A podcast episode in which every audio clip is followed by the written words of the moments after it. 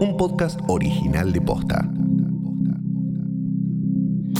Mañana se cumplen 40 años del día en el que se descubrieron los primeros casos del virus de inmunodeficiencia humana, VIH, en Estados Unidos. Hoy nos preguntamos, ¿qué aprendimos sobre el VIH? Hoy es viernes 4 de junio. ¿Todavía no te despertaste? Te damos 5 minutos más. Soy Sofi Carmona. Desde 1981 para acá hubo mil avances científicos. Se descubrió cómo se transmite el VIH, que no es lo mismo que el SIDA, qué medicación puede evitar cuadros graves y hasta se avanzó en la búsqueda de vacunas preventivas. En paralelo, los activismos positivos laburaron contra mil estereotipos e invisibilizaciones y por el reconocimiento de derechos. Aunque estamos lejos de la situación crítica que se vivió durante los años 90, en 2019 se estima que había más de 130.000 personas VIH positivas en nuestro país. Para entender todo lo que aprendimos desde el 5 de junio de 1981 para acá y por qué todavía hay una deuda enorme con las personas que viven con VIH, charlamos con Lucas Fauno, Buen día, mi nombre es Lucas Fauno Gutiérrez, soy periodista, activista, puto y persona viviendo con VIH.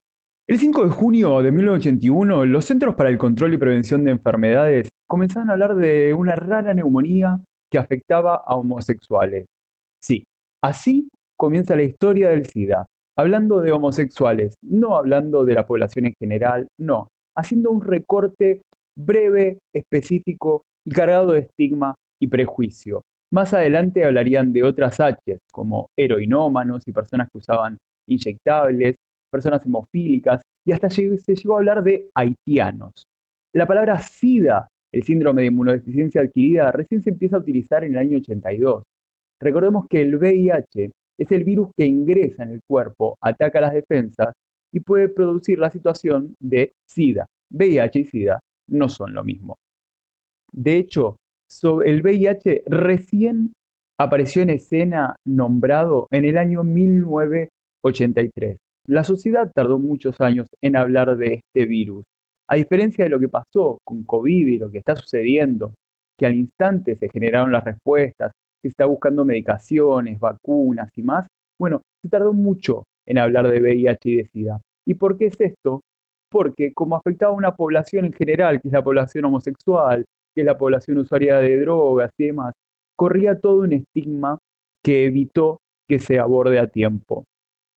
Este estigma además es erróneo, porque cuando hablamos de VIH, la H es de humanos, humanas y humanes, es decir, que el virus no ingresa solamente en un cuerpo de una persona gay o de una persona usuaria de drogas inyectables.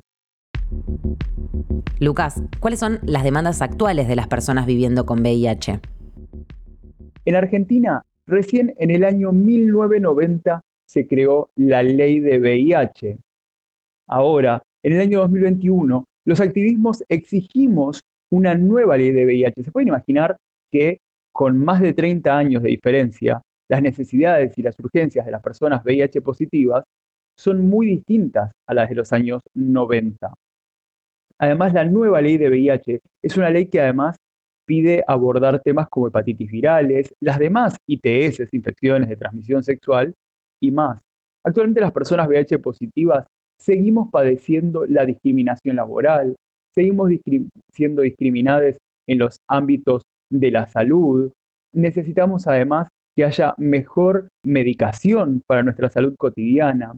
Durante la situación de pandemia fue muy difícil para las personas que vivimos con cualquier situación de salud crónica acercarnos a los hospitales, sigue habiendo faltantes de medicación, seguimos teniendo problemas para realizar nuestros controles, para ver cómo está el virus, cómo están nuestras defensas.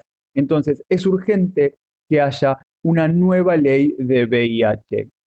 Cuando las personas VIH positivas seguimos hablando de liberen las patentes, cuando se dice que se liberen las patentes, estamos hablando de todas las patentes, ¿Se imaginan qué importante que hubiese sido si hace varios años, cuando las personas positivas exigíamos que se liberen las patentes sobre temas relacionados al VIH, si hubiese repensado la ética en salud y en formación de todos estos recursos para todas las situaciones de salud?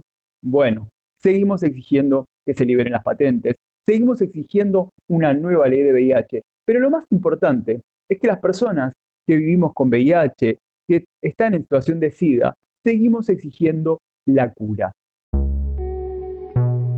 En 40 años se aprendió mucho, que el VIH no se contagia, se transmite, que las personas viviendo con VIH no portan un virus. Como dice Lucas, portar se portan armas, que una persona bajo tratamiento puede tener el virus indetectable y por lo tanto no transmitirlo, y que VIH y SIDA no son lo mismo. Un montón, pero también queda un largo camino por recorrer. Ahora que sabes esto, puedes seguir informándote sobre el tema y acompañar el reclamo. Salí de la cama. Buen día.